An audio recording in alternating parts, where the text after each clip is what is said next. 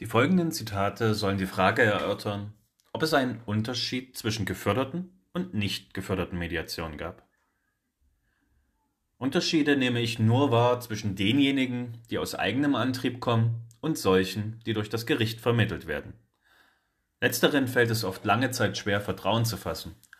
Die Sorge, dass Gesagtes doch gegen einen verwendet werden könnte, schwingt immer mit. Beweismittel werden mitgebracht.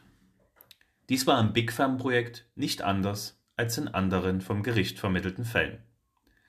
Die Big Firm-Konflikte waren sehr eskaliert, was ich zwar in anderen Mediationen auch erlebt habe, allerdings waren meine Big Firm-Konflikte ausnahmslos sehr eskaliert.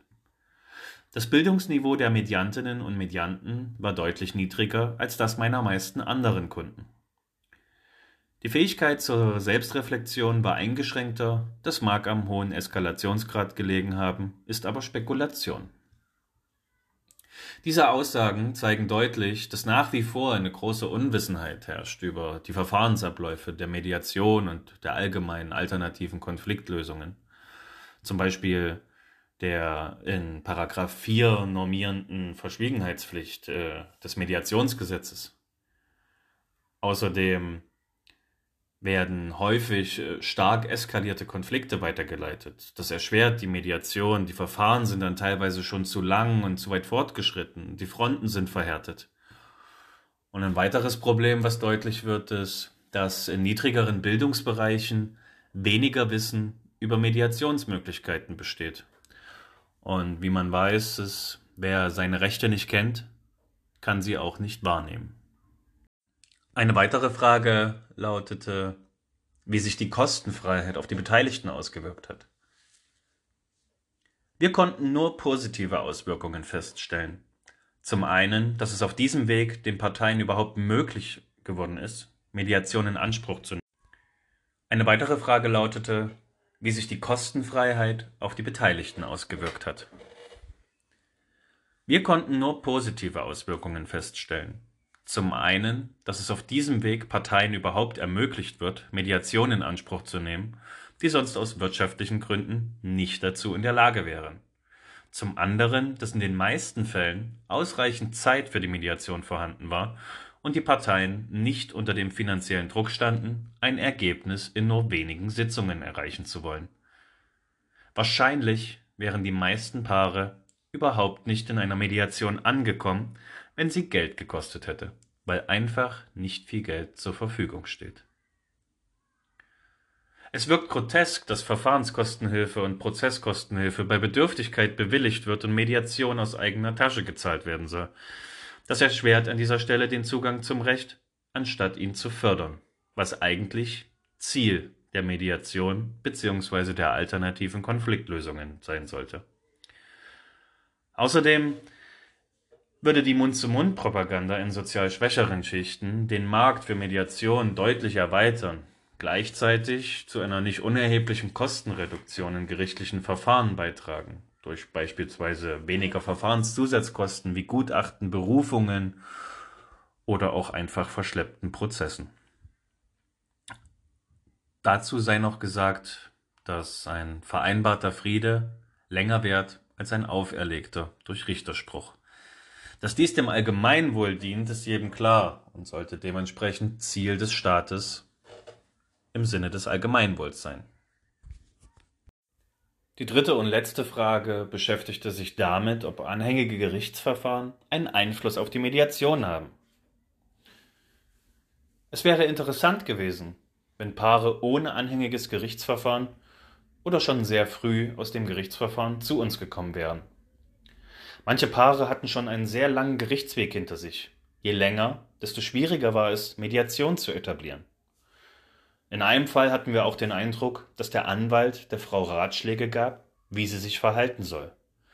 Das Gerichtsverfahren spielte häufig eine große Rolle und wirkte sich negativ auf die Mediation aus.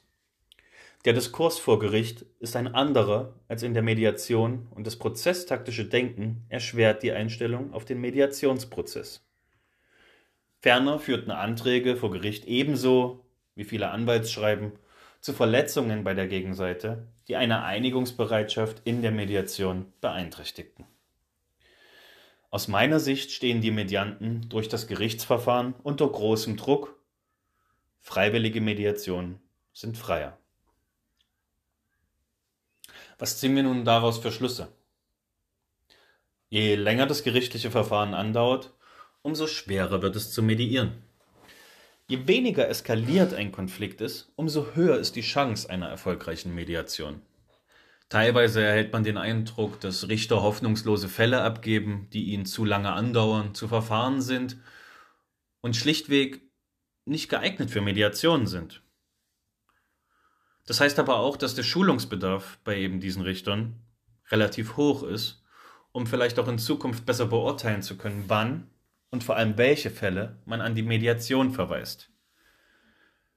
Außerdem wird klar, dass die Parteien durch das gerichtliche Verfahren im Hintergrund unter einem gewissen Druck stehen. Wie können wir die Mediation nun voranbringen? Der Grundsatz sollte lauten Mediation vor Eskalation. Es müsste geregelt werden, auf welche Weise entsprechende Verfahren in Gang gesetzt werden können, insbesondere welche Vereinbarungen zu treffen sind und an welche Stellen man sich wegen der Verfahrenswahl und Einleitung wenden kann. Alternative Konfliktlösung darf dabei nicht als außergewöhnlicher und abweichender Weg der Rechtswahrung erscheinen, sondern es muss deutlich werden, dass der Rechtsstaat neben der Möglichkeit, Konflikte durch Richterspruch zu beenden, auch verlässliche Wege einer privatautonomen Lösung bietet. Ideal wäre dabei zum Beispiel der Ausbau der gerichtlichen An Rechtsantragsstellen zu Konfliktvermittlungsstellen oder eine staatliche Anerkennung entsprechender Anlaufstellen außerhalb der Justiz, beispielsweise der Verbraucher-, Schuldner- oder Familienberatungsstellen. Es geht dabei auch nicht darum, Streitfälle von der Justiz fernzuhalten, sondern darum, dem Bürger und der Wirtschaft das für ihn jeweils beste geeignete Konfliktlösungsverfahren anzubieten und zu erschließen. Als eine weitere Regelung käme in Betracht, für die vorgenannten Konfliktarten ein gemeinsames Beratungsgespräch über die Möglichkeiten außergerichtlicher Konfliktlösung als Prozessvoraussetzung vorzuschreiben. Dabei würde es sich um eine Erweiterung und Vorverlegung des Beratungsmodells nach den Paragraphen 135, 156 Absatz 1 Satz 3 FAMFG handeln, welches in der Praxis kaum Anwendung findet, weil es erst während des gerichtlichen Verfahrens zum Tragen kommt und vom Ermessen des erkennenden Richters abhängig ist. Eine weitere Möglichkeit wäre die mandatorische Mediation, also die verbindliche Anweisung eines außergerichtlichen Einigungsversuchs oder aber die Änderung des Paragraphen 253 Absatz 3 Nummer 1 ZPO in eine zwingende Vorgabe statt der bisherigen Sollvorschrift. Eine weitere Frage, die sich mir stellt, ist, wo ist die Mediationswerbung? Die einzige mir bekannte Werbung findet in Form von Flyern mit der Aufschrift Schlichten ist besser als Richten innerhalb von öffentlichen Gerichten statt. Allerdings verirren sich in aller Regel nur Menschen in das Gericht, bei denen bereits Konflikte eskaliert sind. Diese Flyer mögen auch in der Familienberatung auslegen. Allerdings müssen wir das besser können. Zumindest wenn wir die Mediation zu einer Erfolgsstory machen wollen. Ein weiterer sehr wichtiger Punkt ist, dass die Kosten, die nicht zu stemmen sind von finanziell schwächeren Konfliktparteien, ähm, automatisch Anreize schaffen, um den Gerichtsweg zu wählen und damit den Zugang zur Mediation für eben genau diese Gruppen erschweren. Man könnte beispielsweise auch die Mediationsbereitschaft der Konfliktparteien an die Bewilligung von einer Prozesskosten- und Verfahrenskostenhilfe knüpfen, sofern das im jeweiligen Einzelfall zumutbar erscheint. Um die Gerichte entlasten zu können, muss die Kostenhilfe für Mediation bewilligt werden, und zwar bevor man vor Gericht steht, weil es ja sonst nur Zusatzkosten generiert. Da fragt man sich, wie Mediation entlasten soll, wenn man sie häufig erst effektiv nutzen kann, sobald das entsprechende Verfahren anhängig ist. Zu guter Letzt möchte ich noch einen Punkt ansprechen, und zwar, dass innerhalb der juristischen Ausbildung ein stärkerer Fokus auf alternative Konfliktlösungsverfahren und ihre Anwendung gelegt werden müsste. Schließlich sind die Erstis von heute vielleicht die Richter von morgen. Wenn diese entsprechend geschult sind, stehen sie den alternativen Konfliktlösungsverfahren deutlich offener gegenüber und nehmen sie dementsprechend in Anspruch. Ich bedanke mich sehr fürs Zuhören und wünsche euch noch einen schönen Tag.